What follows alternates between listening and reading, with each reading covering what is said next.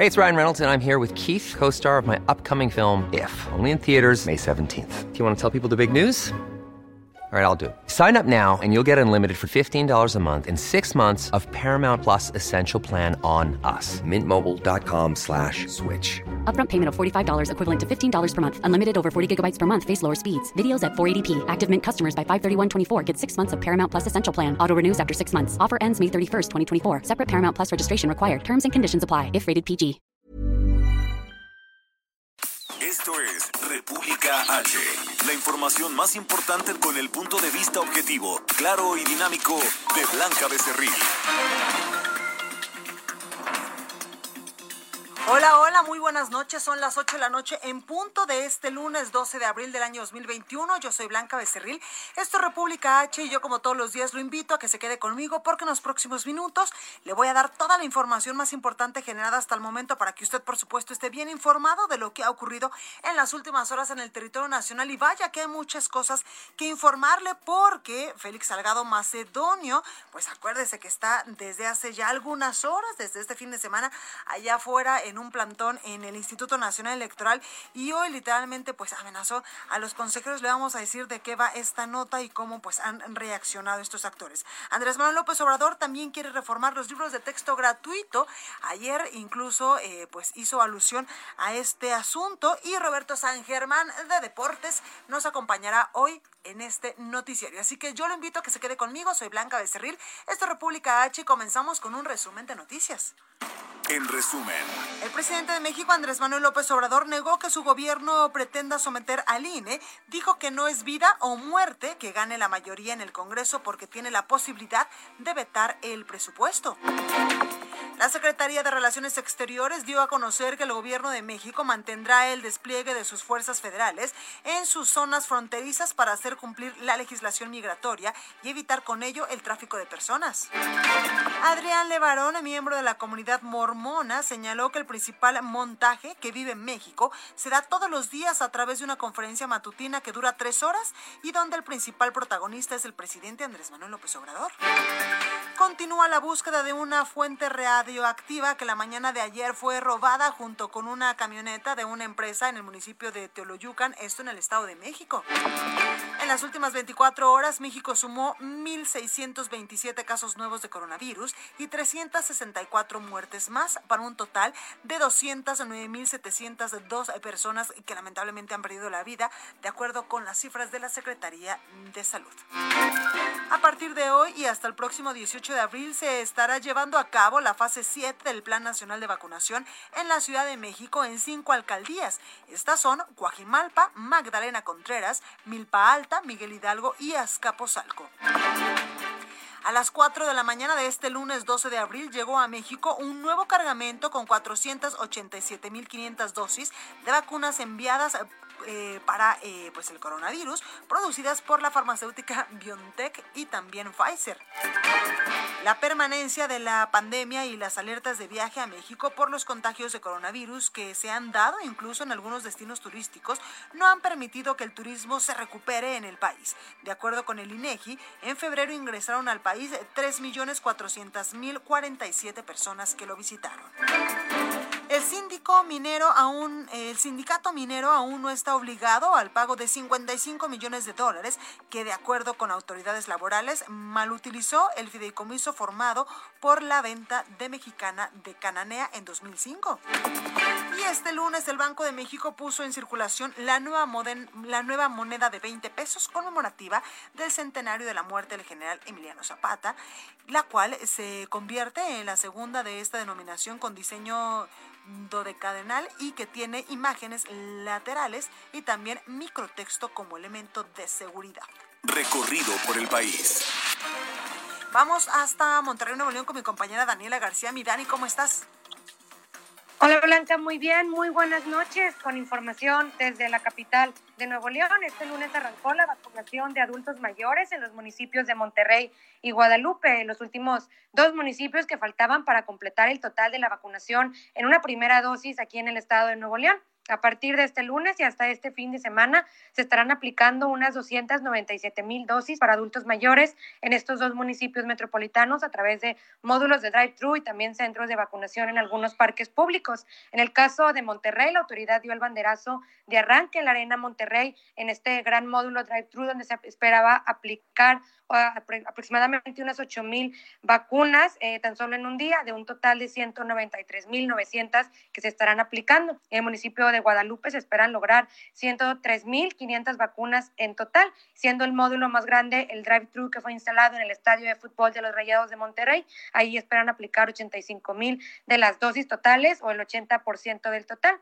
y al menos pues lo que se sabe hasta el corte de hoy, Blanca, es que ha sido muy bueno el trabajo que se ha hecho en los dos municipios, ha estado prácticamente sin contratiempos, algunos eh, problemas con la vialidad en estos sitios de drive-thru, sin embargo, pues todo ha avanzado eh, pues prácticamente en paz y en calma y el último corte que tenemos que nos dio el municipio de Monterrey, el alcalde informaba que hoy en el municipio, en la capital, se aplicaron 28 mil vacunas a adultos mayores en su primera dosis. Pues ahí los detalles, mi Dani, gracias.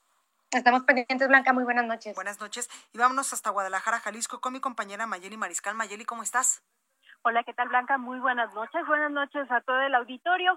El día de hoy el gobernador del estado presentó el plan 100 días por la seguridad ciudadana en Jalisco y esto empezará a aplicarse a partir del mes de junio. En cuanto termine el proceso electoral, iniciarán estos 100 días por la seguridad ciudadana en donde se incluirá la implementación de un centro de atención de salud para el personal de seguridad pública, adicional al diseño del proyecto de Defensoría de la Policía, el plan de estudios de la Universidad de la Policía y la detección también de la necesidad de la formación. Y es que se llevaron a cabo diversas mesas justo con expertos académicos para analizar este tema eh, del actuar, sobre todo de los cuerpos que están eh, pues atendiendo la seguridad aquí en el estado, incluidos también los municipales. Y de esto, eh, pues estas mesas vale la pena destacarlo, se realizaron debido a eh, las detenciones arbitrarias que ocurrieron el 4, 5 y 6 de junio, cuando se manifestaron jóvenes para pedir justicia justo por la muerte de Giovanni López en Ixtlahuacán de los Membrillos. Eh, debido a policías municipales que bueno eh, se excedieron también en su en su autoridad así es que pues este plan dijo Enrique Alfaro Ramírez que se estará llevando a cabo justo después de las elecciones para evitar que se politice el tema de seguridad y eh, pues posterior a estas se estará realizando también un análisis para ver cómo es que funcionaron estos 100 días y destacar que el día de hoy también en el Congreso del Estado se llevó a cabo, eh, pues entregaron por parte del gobierno eh, del Estado eh, justo esta iniciativa para elevar a rango constitucional la seguridad ciudadana aquí en la entidad blanca. Esa es la información. Muchísimas gracias, Mayeli. Muy buenas noches a todos. Buenas noches. Y Juan David Castilla en Veracruz nos tiene información importante. Juan, ¿cómo estás? Muy buenas noches, Blanca. Te saludo con mucho gusto desde Jalapa, la capital de Veracruz. También saludo con mucho gusto a todo el auditorio. Comentarte que un ataque armado se registró en contra de uno de los hijos de Filogonio Hernández Bautista. Él es precandidato del PRD a la presidencia municipal de Tatahuicapan de Juárez. Eh, eh, los hechos ocurrieron a las 23.59 horas del domingo sobre la calle Lázaro Cárdenas, esto en el barrio tercero del municipio mencionado, que se encuentra localizado en la zona centro de la entidad, en la región conocida como el Meca. Comentarte, Blanca, que el aspirante del Sol Azteca denunció en sus propias redes sociales que este hecho sucedió cuando uno de sus hijos regresaba a casa, después de haber llevado a una de sus tías con domicilio particular en la calle mencionada. El conocido político condenó estos hechos y consideró que el atentado fue en su contra por participar como precandidato del PRD en este proceso electoral 2020-2021. Eh, comentarte que la dirigencia estatal del Sol Azteca condenó los hechos registrados en el municipio de Tatahuicapan y eh, exigió a las autoridades correspondientes que lleven a cabo las investigaciones para esclarecer los hechos y dar con los responsables, Blanca. Pues ahí los detalles, Juan, muchas gracias. Buenas noches, hasta luego. Buenas noches. Y vamos a las calles de la Ciudad de México con mi compañero Alan Rodríguez. Alan, ¿cómo estás? Hola, ¿qué tal Blanca? Amigos, muy buenas noches. Yo me encuentro en estos momentos en la avenida Ejército Nacional, al cruce con Luis Vives, en la colonia Polanco, frente a las instalaciones de la Cruz Roja Mexicana. El día de hoy, en el patio central de este punto, se registró eh, una fuerte racha de viento debido a la situación por la cual eh, varias carpas que se encontraban al exterior de este inmueble, pues se volaron técnicamente, quedaron eh, distribuidas en toda la vialidad que se encuentra en este punto, por lo cual servicios de emergencia tuvieron que acudir inmediatamente para retirar estos eh, pues escombros y también en estos momentos se encuentran las personas al interior de esta institución eh, levantando las carpas que quedaron prácticamente destruidas. Se trata de los módulos de triaje para la detección pronta y oportuna del COVID-19 y pues bueno, afortunadamente al momento en el que ocurrió esta fuerte racha de viento no había personal, por lo cual no se registraron personas lesionadas, únicamente los daños materiales de varias carpas que técnicamente ya quedaron inservibles. Pues ahí la información, Alan, gracias. La nota del día. Oye, ya le decía yo al inicio de este programa que el senador con licencia y aspirante a la gubernatura de Guerrero, Félix Salgado Macedonio, subió de tono eh, sus, eh, pues, sus dichos en contra de los siete consejeros del INE que cancelaron su candidatura al gobierno de Guerrero. Misael Zavala nos tiene la información. Misael, ¿cómo estás? Buenas tardes, Blanca. Buenas tardes al auditorio. Efectivamente, luego de que líderes y funcionarios morenistas pues le pidieron actuar con prudencia y legalidad, el aspirante de Morena a la gubernatura de Guerrero, Félix Salgado Macedonio, tuvo que salir a retirar estas amenazas contra consejeros del Instituto Nacional Electoral que cancelaron su registro como candidato. Y es que esta tarde, en el plantón frente a las instalaciones del Instituto Nacional Electoral, el senador con licencia amagó que en caso de que el organismo electoral no restituya su candidatura, buscará y hallará las casas de los consejeros electorales para protestar. Las declaraciones provocaron la respuesta de la secretaria de Gobernación, Olga Sánchez Cordero, quien hizo un enérgico llamado a mantener las diferencias dentro de la legalidad y el respeto mutuo. También el líder de Morena en el Senado, Ricardo Monreal Ávila, pidió al guerrerense actuar con prudencia y agotar las instancias jurídicas. Más tarde, en este mismo plantón, eh, después pues de la regañiza que recibió Salgado Macedonio, pues le bajó de todas estas declaraciones y dijo que ya no buscará las casas de los consejeros del INE, a quienes calificó como sus verdugos. Aún así, anunció eh, Félix Salgado Macedonio que se quedarán en plantón y también, en caso de que no le restituyan la candidatura, eh, pues impugnará ante el Tribunal Electoral y también hará una demanda de juicio político contra los siete consejeros electorales que hasta este momento pues frenan sus aspiraciones para contender por la gubernatura de Guerrero Blanca. Esta es la información. Muchísimas gracias, Misael. Gracias, Blanca. Buenas noches. Buenas noches. Entrevista. tengo en la línea telefónica Pamela San Martín, exconsejera del INE. Muy buenas noches, Pamela, ¿cómo estás? Buenas noches, Blanca, ¿cómo estás? Saludos a tu auditorio. Muy bien, gracias. Oye, pues, ¿qué opinión te merece, eh, pues, todos estos dichos de Félix Salgado Macedonio, ahora ya en contra no solamente de dos consejeros, sino de los siete? Bueno, eh, más allá de eso, creo que eh, ante lo que estamos es ante manifestaciones absolutamente inaceptables en el marco de una competencia democrática. Una cuestión es el que es absolutamente válido y posible cuestionar las decisiones de la autoridad, es absolutamente válido cuestionar la congruencia de las decisiones de la autoridad, es absolutamente válido impugnar todas y cada una de las decisiones de la autoridad. Todo esto está en el marco de eh, la institucionalidad democrática que hemos construido en México. Pero llegar al punto de establecer amenazas amenazas que pueden atentar contra la integridad de eh, las y los consejeros que voten en un determinado sentido, esto es inaceptable en nuestras reglas democráticas. Totalmente. Oye, Pamela, incluso pues eh, por ahí leí un comentario de eh, un exministro que dice que incluso pues estas amenazas ameritarían eh, pues una denuncia penal. Yo creo que se puede llevar a cabo investigaciones, pero en este momento lo que necesitamos es garantizar que ese no sea la vía por la que transiten los procesos electorales.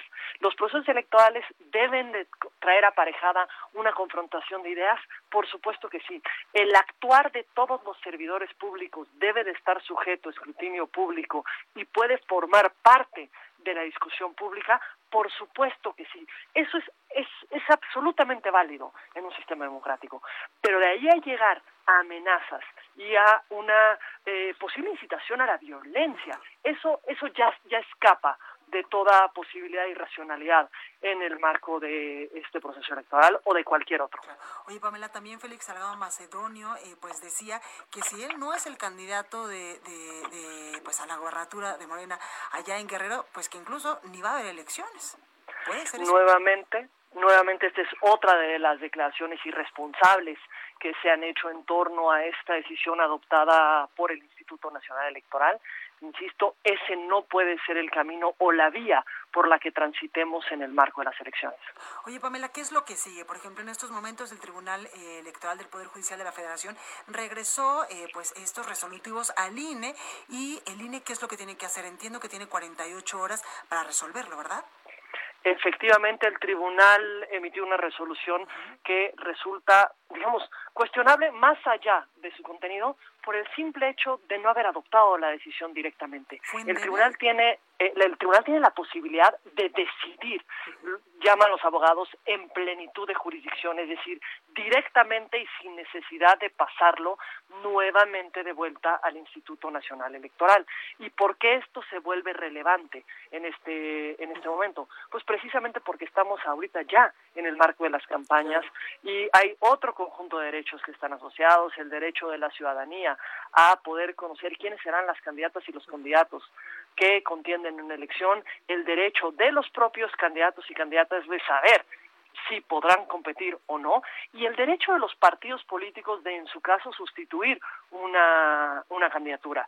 En su resolución, que no comparto, el Tribunal Electoral eh, ordena al INE que más allá de que acredita que sí estábamos ante una precampaña, que sí eran precandidatos, que sí había la obligación de rendición de cuentas, que no cumplieron con la obligación de rendición de cuentas, es decir, que hay una omisión en entrega del informe, ni siquiera una entrega extemporánea, y que el artículo de la ley que establece que la consecuencia de no rendir el informe es la cancelación o negativa del registro, es una disposición constitucionalmente válida, a pesar de todo esto, el tribunal ordenó al INE que realice una interpretación conforme, señala, en la que tome en cuenta tanto eh, la afectación que genera a la transparencia y a la rendición de cuentas, la omisión en la que incurrieron los precandidatos que fueron sancionados por el INE, como el derecho a, que tiene eh, toda persona al voto pasivo, es decir, a ser votado en una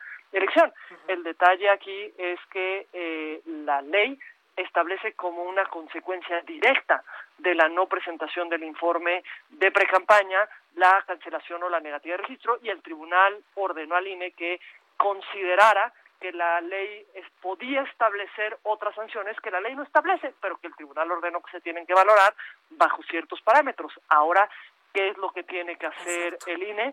Eh, resolver a partir de las premisas marcadas por el tribunal tanto las premisas de lo que se tuvo por acreditado como la valoración de los parámetros establecidos por el tribunal y a partir de eso determinar qué consecuencia deriva de eh, la no presentación de los informes a partir del ordenado por el por el tribunal. Eh, tú fuiste ex consejera del INE, Pamela, para ti, ¿cuál sería, por ejemplo, el resolutivo? Eh, en un primer momento, la consecuencia era muy clara. La ley lo establece. En caso de no presentar el informe de precampañas, la consecuencia es la cancelación o la negativa del registro. ¿Y esto por qué es importante?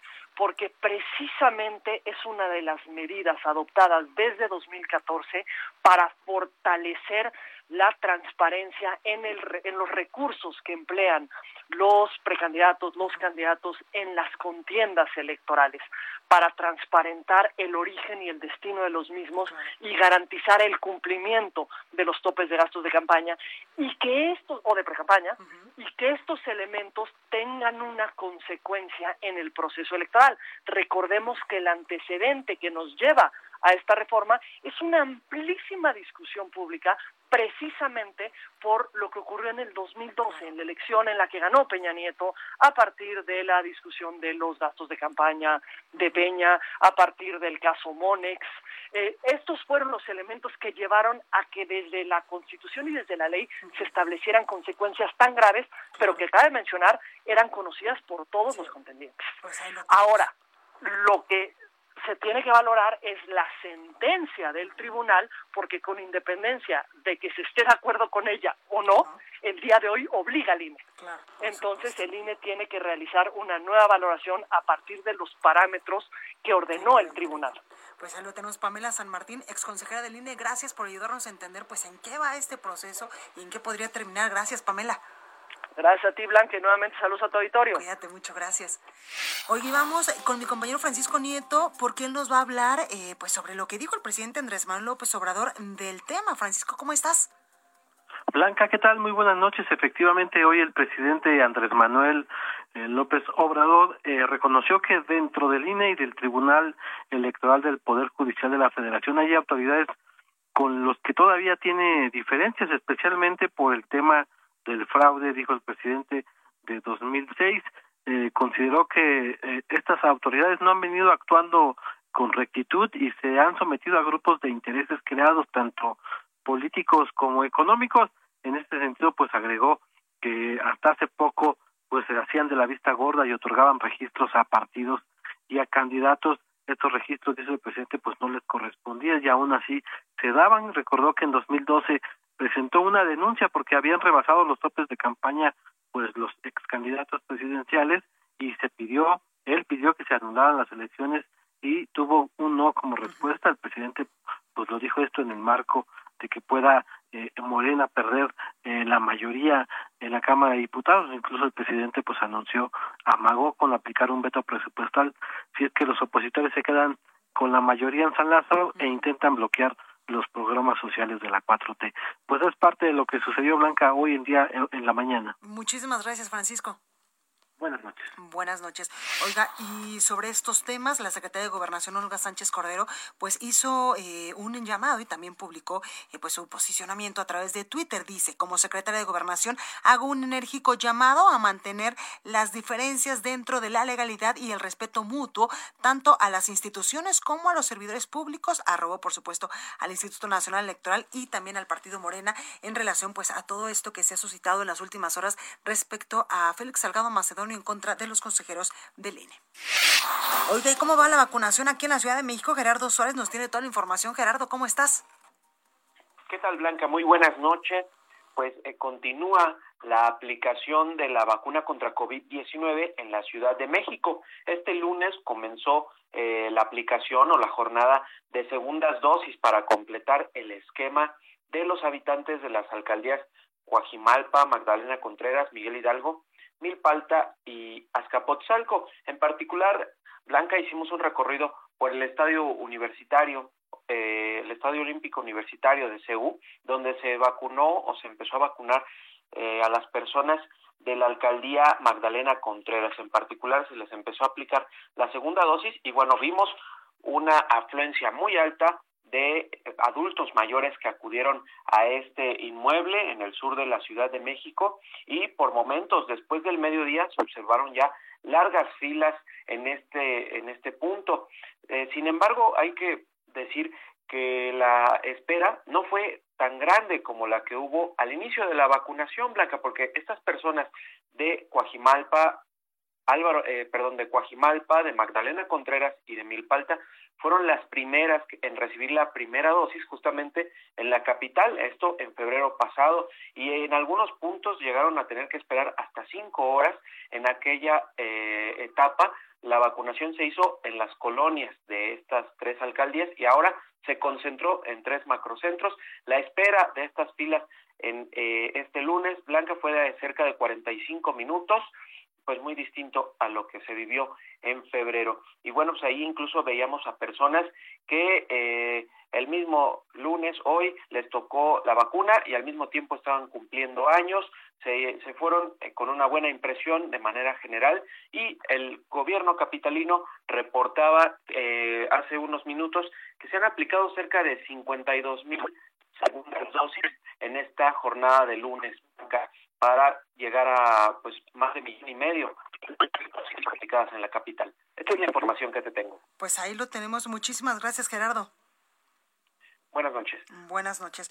Oiga, y precisamente hablando de casos confirmados de coronavirus, la Secretaría de Salud reportó 364 muertes más por COVID-19 en México, con lo que ya suman 209.702. Además, también la Secretaría de Salud en la conferencia de las 7 de la noche, eh, pues informó que ya hay 2.281.840 casos confirmados de coronavirus, lo que representa 1.627 más que ayer. Incluso José Luis Salomí, el director de epidemiología, explicó que hay un millón ochocientos doce mil seiscientos noventa y cuatro personas que se han pues ya recuperado del coronavirus en todo este tiempo. De acuerdo con el reporte técnico diario, actualmente hay veinticinco mil seiscientos ochenta y cinco casos activos estimados, es decir, personas que iniciaron con síntomas en los últimos 14 días y quienes podrían transmitir el virus, lo que representa el 1%. Oiga, vamos a una eh, pues breve pausa. Yo soy Blanca Becerril.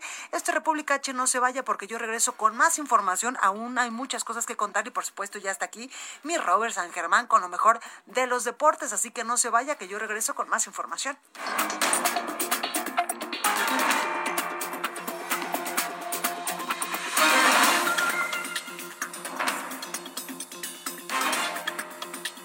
Continúa escuchando a Blanca Becerril con la información más importante de la República en República H. Regresamos. Estamos de regreso con la información más importante de la República en República H con Blanca Becerril, transmitiendo en Heraldo Radio. Ruta 2021, la ruta hacia las elecciones presenta. El ex candidato al gobierno del estado de Guerrero o aspirante al gobierno del estado de Guerrero, Félix Salgado Macedonio, aseguró que habrá movilizaciones para conseguir que se le restituya la candidatura y seguirá proponiendo juicio político contra consejeros del INE que tendrán que caer, dijo. Y precisamente Edgar Ledesma, reportero del Heraldo, tiene más información. Edgar, adelante. ¿Qué tal, Blanca? Muy buenas noches. Pues efectivamente fuimos hoy al INE después de este discurso que dio Félix Salgado Macedonio, donde dijo que iban a ir a las casas de los candidatos y que los iban a hallar y que iban a ir a casa de, de Lorenzo Córdoba. Fuimos justamente a preguntarle que nos hablara un poco más, que nos explicara qué se refería con esto, si realmente iba a ir a sus casas y prácticamente se retractó, bueno, más bien no prácticamente, se retractó y dijo que, que no, que no van a ir a casa de ellos, que no los van a buscar y que calificó como unos gandallas, eh, perdón, unos alérgicos y chillones. Así que escuchemos qué fue lo que dijo. Somos un movimiento disciplinado. Bien hace rato. Bien hace rato tranquilos, calmados, no caigamos en la provocación. No, no, no vamos a ir a verlos, no vamos a ir a ningún lado. Ellos van a venir a sesionar aquí mañana a las seis. Que nos digan. Si no quieren que estemos, nada más que nos digan. ¿Verdad? Que sesionen sin presión alguna, que sesionen con toda la tranquilidad, nos podemos retirar, no pasa nada, y ellos que sesionen. Bueno, ahí escuchamos justamente esto que nos comentó hoy, donde dice que son alérgicos y son chillones, y dijo que, que mañana pueden ir a sesionar, que si quieren ir al INE vais, hay completamente seguridad, y dijo que, bueno, van a permanecer ahí eh, durante la sesión, y en caso de perder, aseguró eso fue lo que comentó, que se va a regresar a Guerrero. Ojalá así sea, ya estaremos viendo mañana si continúa el plantón o, si, se regresa. Qué duras las declaraciones que decía, ¿eh? De vamos a ir a su casa y vamos a encararlos, eso sí es complicado.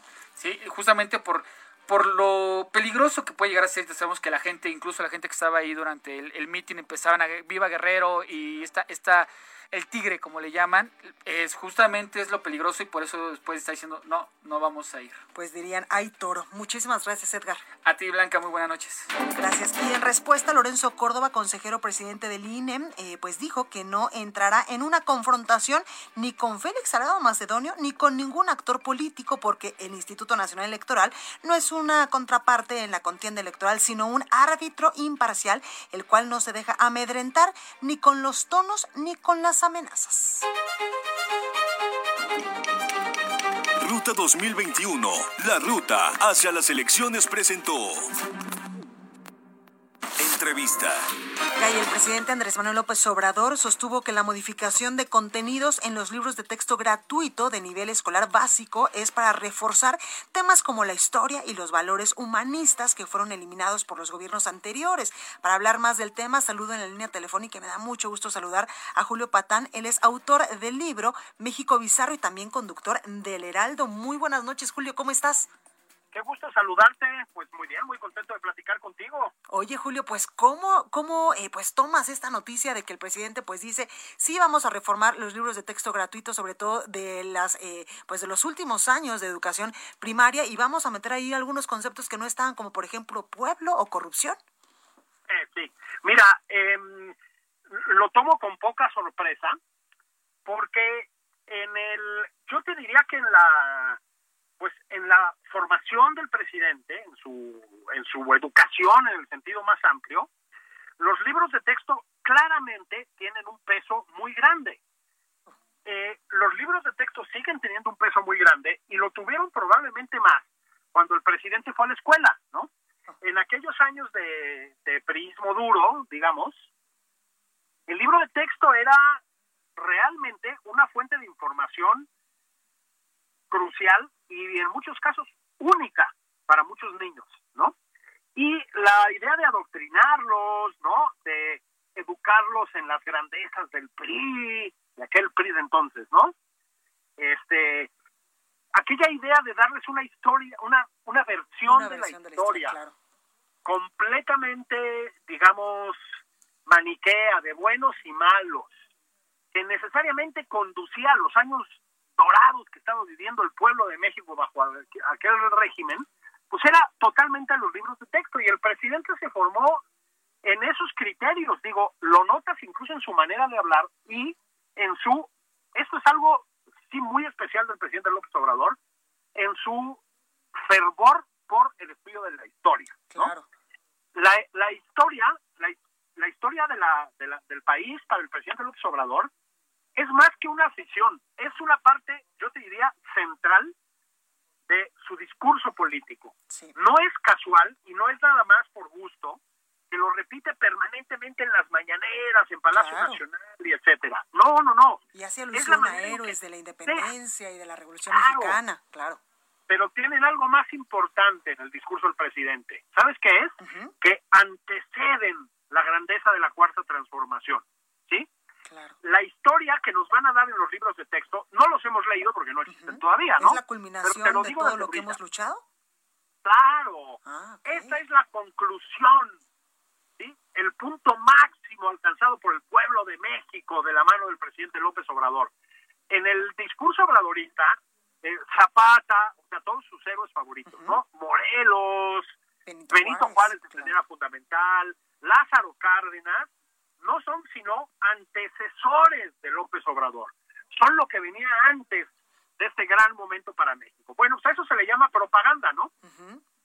Y yo creo que la vamos a ver eh, expresada de una manera bastante burda, como se hace. ¿Funciona? Pues mira, sí y no. Yo, yo aquí es donde creo que eh, los tiempos sí han cambiado. Claro. Y en la era de Internet, lo, comentaba hace poco una columna que escribí en nuestro periódico, en el Heraldo, ¿no? En los tiempos de internet, del tráfico de donde ya tienes una varias versiones de un mismo hecho.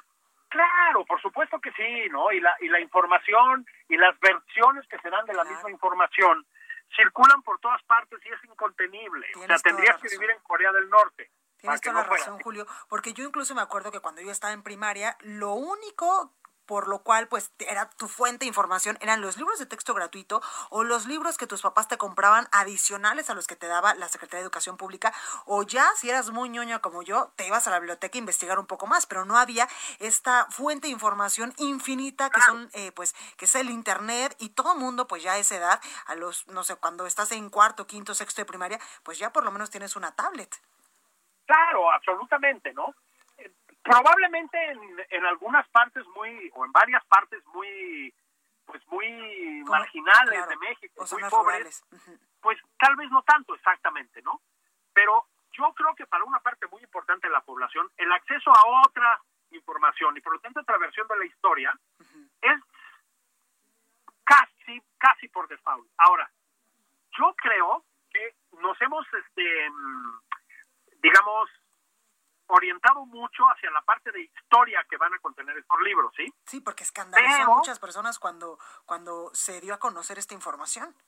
Claro, pero cuidado, ¿eh? El presidente tiene una obsesión con negativa con el pensamiento científico que le parece elitista y fifí y etcétera, y tiene una versión que proyecta hacia la gente que tiene CONACYT y demás de la ciencia, de las matemáticas y de la cultura como una cosa, digámoslo así, jerárquicamente inferior a la sabiduría popular, ¿sí?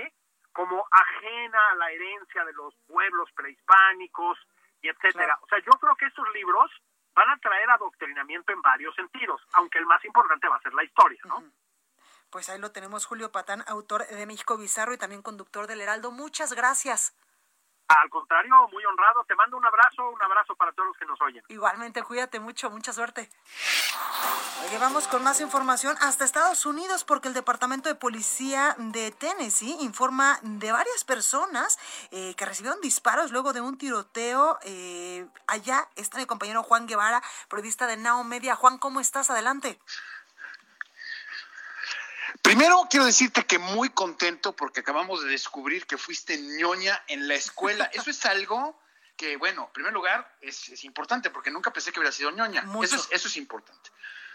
Muy disciplinada. Bueno, no, yo, yo era de ochos, yo era de ochos, pero bueno, la vida no es fácil. Totalmente. Juan, ¿qué, cuéntame qué pasó. Y quiero decirte, mandé, quiero, quiero decirte que eh, a las 3.15 de la hora local, en este caso son 3.15 hora México, pues obviamente, este, un estudiante secundaria fue eh, asesinado después de que una policía, pues bueno, hubo un tiroteo en esta escuela. Ahora, déjame decirte que el eh, director de investigación del FBI, David Rush, dijo que el policía pues encontró a este sujeto eh, atrincherado en el baño, en, el baño, y bueno, lo que sucedió fue que lo mataron.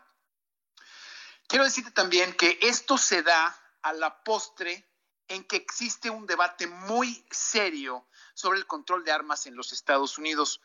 Eh, el presidente Biden ha sido muy enfático en que se tienen que restringir las armas. En este país la gente puede portar armas, en este país es legal tener un arma, pero también ha habido muchísimo debate porque se han suscitado tiroteos, pues casi, casi uno cada 46 en Atlanta hubo uno, el, Capitolio, ahora este, inclusive eh, el miércoles pasado la policía de Houston, junto con nosotros aquí en Media, lanzó un programa de televisión en donde hablaron específicamente sobre cómo protegerse sobre eh, lo que se llama el active shooting, porque Houston también es una ciudad que tiene mucho entrenamiento para proteger a los ciudadanos, sobre todo en Texas, que la gente trae armas todo el tiempo, para protegerse de un tirador activo. ¿Qué es lo que se espera? Bueno, esto es una noticia en desarrollo, obviamente, Blanca, es una noticia en donde, este, eh, pues bueno, el policía que fue eh, también lastimado por este joven en, la, en, Tennessee eh, recibió heridas de bala, se espera a que, se, espera que sobreviva. Sin embargo, esto pone en, de una manera muy seria el debate de armas en este país y bueno, pues vamos a seguir informando de lo que eh, siga sucediendo en Tennessee. Al final del día hubo un tiroteo, al final del día un muchacho de secundaria este, eh, fue asesinado, Sigue, siguen habiendo tiroteos. Eh, Houston, por ejemplo, está en alerta máxima porque este tipo de tiroteos en las secundarias este, públicas se tiende a repetir en diferentes ciudades por redes sociales, porque existen otros, a la hora que tú publicas esto, otros tipos de tiroteos se pueden eh, suscitar como réplicas. Entonces, Houston se encuentra en estado de alerta máxima, así otros estados y otras ciudades como por ejemplo Atlanta y Chicago. Vamos a ver qué sucede. Ojalá que esto no pase a mayores, pero pues se siguen dando tiroteos y se esperan tiroteos durante los próximos tres o cuatro meses debido a réplicas que se están sucediendo en este momento. Pues ahí la información, Juan, muchísimas gracias. Saludos, gracias. Cuídate, bye.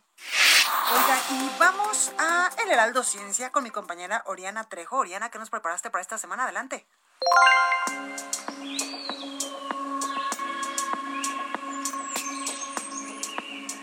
Mariana tiene cuatro años. Estamos en el parque y ve una mariposa volar. Me pregunta, ¿por qué los pájaros vuelan más alto? Es porque tienen alas más fuertes, respondo. Lo piensa un instante y entonces me debate. Peter Pan no tiene alas y vuela más alto. Es por la magia. Esa misma magia que convertida en ciencia y tecnología, esta semana nos regalará el primer vuelo no tripulado fuera de nuestro planeta, a cargo del instrumento Ingenuity, quien acompaña al rover Perseverance en su travesía por el planeta rojo. Volar ha sido uno de los grandes sueños de la humanidad, que para el año 1903 fue cristalizado de mano de los hermanos Wright, quienes consiguieron realizar el primer vuelo sostenido y controlado durante 12 segundos. Ingenuity hará lo propio. Según lo estipulado, abrirá sus aspas y logrará elevarse durante 30 segundos. Más del doble de lo alcanzado por los famosos hermanos y con una diferencia fundamental, Ingenuity volará en Marte. Ya sea en la Tierra o fuera de ella, volar no depende de polvos de hada, sino del aire.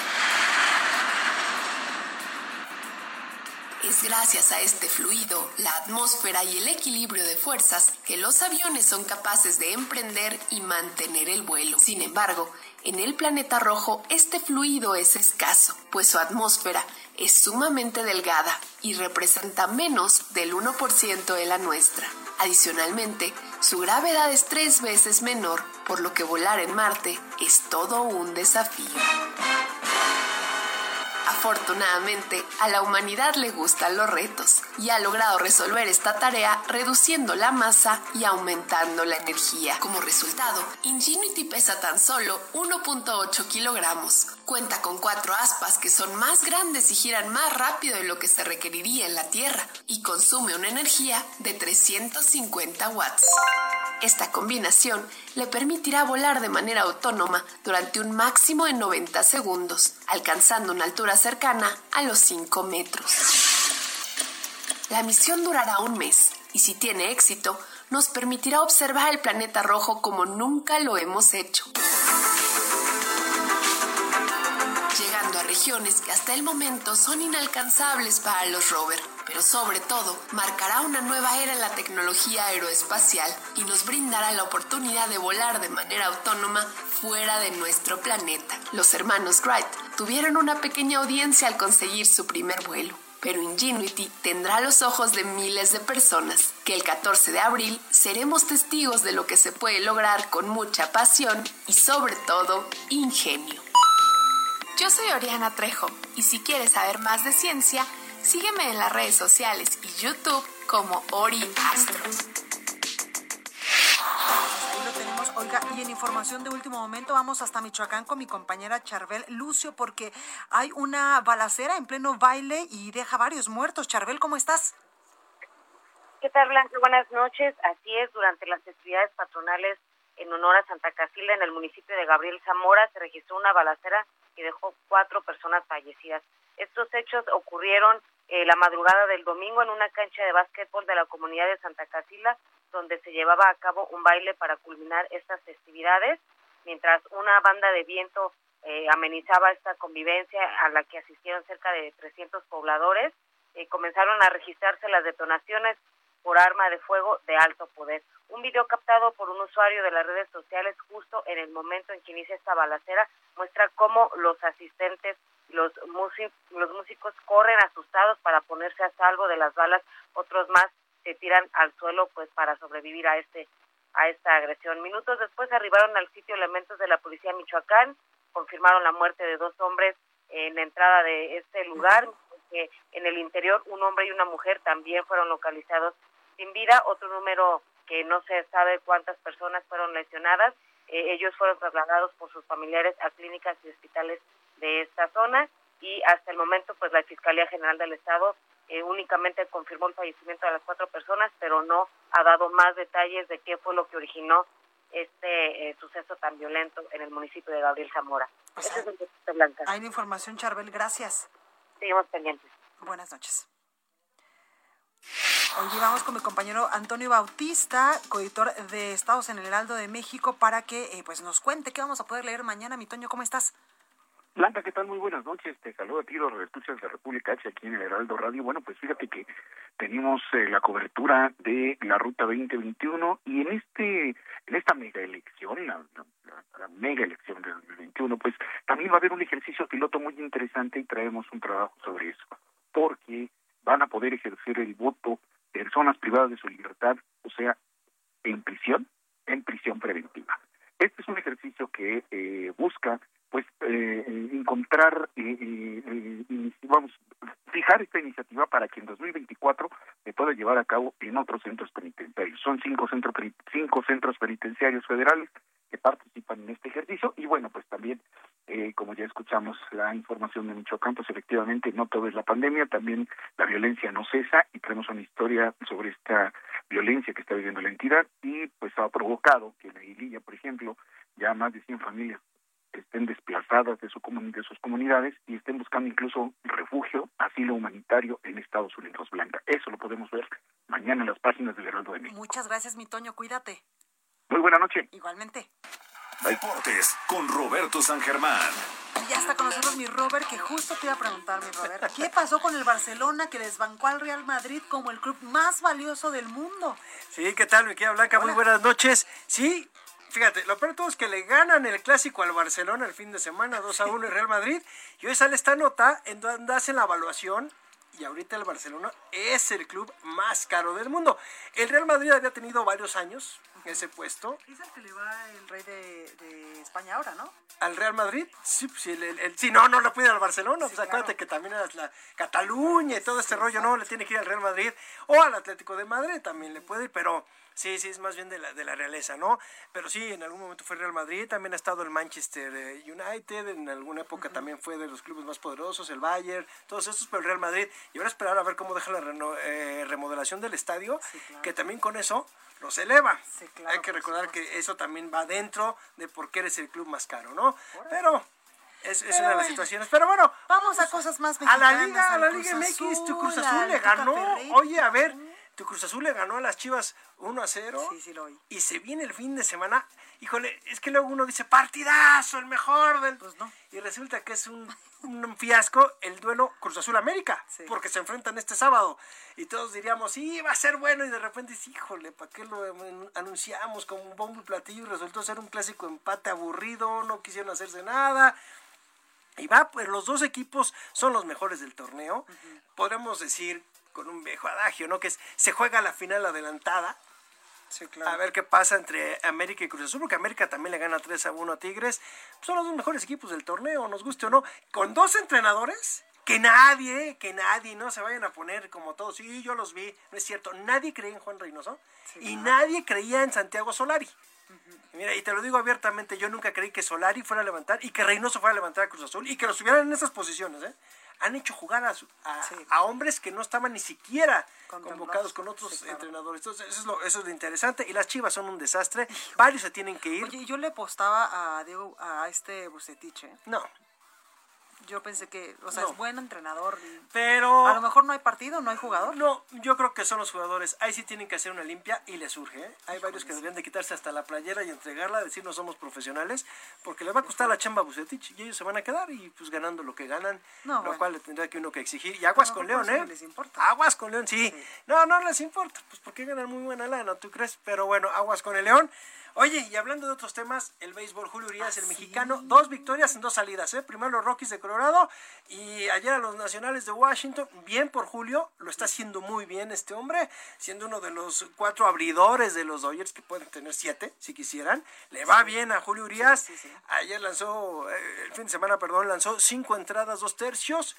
Estuvo bien, le metieron un home run. Lástima, pero ganaron. Y ganó él, así que bien por él. Y Fíjate que te quería platicar de una de la polémica. no, lo que me llamó la atención, lo de Lance Armstrong, que parece que se había acabado todo esto de que si el dopaje, que no, pero parece que encontraron unos videos en donde están analizándolos y puede ser que tiene un motor, la bicicleta que usaba para la Tour de France. es algo, el mito se nos cae con eso. Pues ya se cayó a pedazos con la... Hay que recordar esta entrevista con Oprah, en donde él habla y dice que sí, y lo acepta, ok, pero esta situación es donde también nos enseña que este hombre hizo más trampa y que estaba coludido con mucha gente. Y esto lo dijo hoy el ex director de la agencia antidopaje francesa. Y dijo, este cuate yo te puedo asegurar tantas cosas, yo sabía que se dopaba, pero además lo de la cuestión de tener una, un, motor y dicen, vean estos videos, ya se vieron los videos, aquí nuestro productor que es ciclista, sí ya los vio. ¿Y sí? Y sí se nota cómo toca una parte del asiento y de repente veas cómo se iba ya cuando son las escaladas, cuando era todo lo, fuerte del tour, este hombre de repente se iba. ¡Qué canijo! Si encuentran eso, adiós el mito de la y a ver qué pasa, ¿eh? Porque este hombre entonces hizo trampa, ya además de que le habían quitado los récords y todo. Sí, claro. O sea, todos los es títulos que cuánta cosa, o sea, de tenerlo en un pedestal poco a poco se nos ha ido cayendo. Y bueno. Pero también hay que ver ahí que, que los organizadores de la Tour Alguien lo apoyaba, ¿eh? Exactamente. Y alguien muy fuerte. Dedos, este, dados cargados, diría. No, y alguien muy fuerte. Porque no fue cualquier, no cualquier hijo de vecino. Yo me acuerdo que cuando estaba chavita hasta las pulseritas amarillas. Ah, sí, claro, sí, todo el mundo andaba para su cuestión de su fundación de cáncer, que ese es otro rollo, ¿eh? Esa parte, pero... Pero ahí sí va bien o también hay corrupción ya no sabe, cosas. Ya no sabe, ya le encontró, ya no sabe uno, ya bueno, ¿qué te dijo? Pero Oye, qué mala onda, entonces aquí el que hace trampa es el que gana.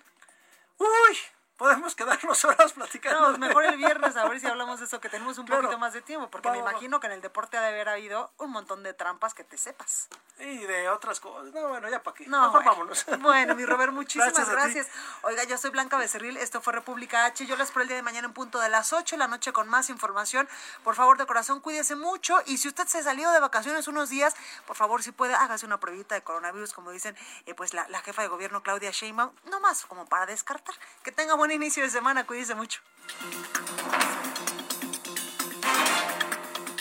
Esto fue República H, la información más importante de lo que pasa en el interior de la República, con el punto de vista objetivo, claro y dinámico de Blanca Becerril. Continúa escuchando Heraldo Radio, donde la H suena y ahora también se escucha. Una estación de Heraldo Media Group. Ever catch yourself eating the same flavorless dinner three days in a row? Dreaming of something better? Well, HelloFresh is your guilt-free dream come true, baby. It's me, Kiki Palmer. Let's wake up those taste buds with hot, juicy pecan-crusted chicken or garlic butter shrimp scampi. Mm. Hello Fresh. Stop dreaming of all the delicious possibilities and dig in at HelloFresh.com. Let's get this dinner party started.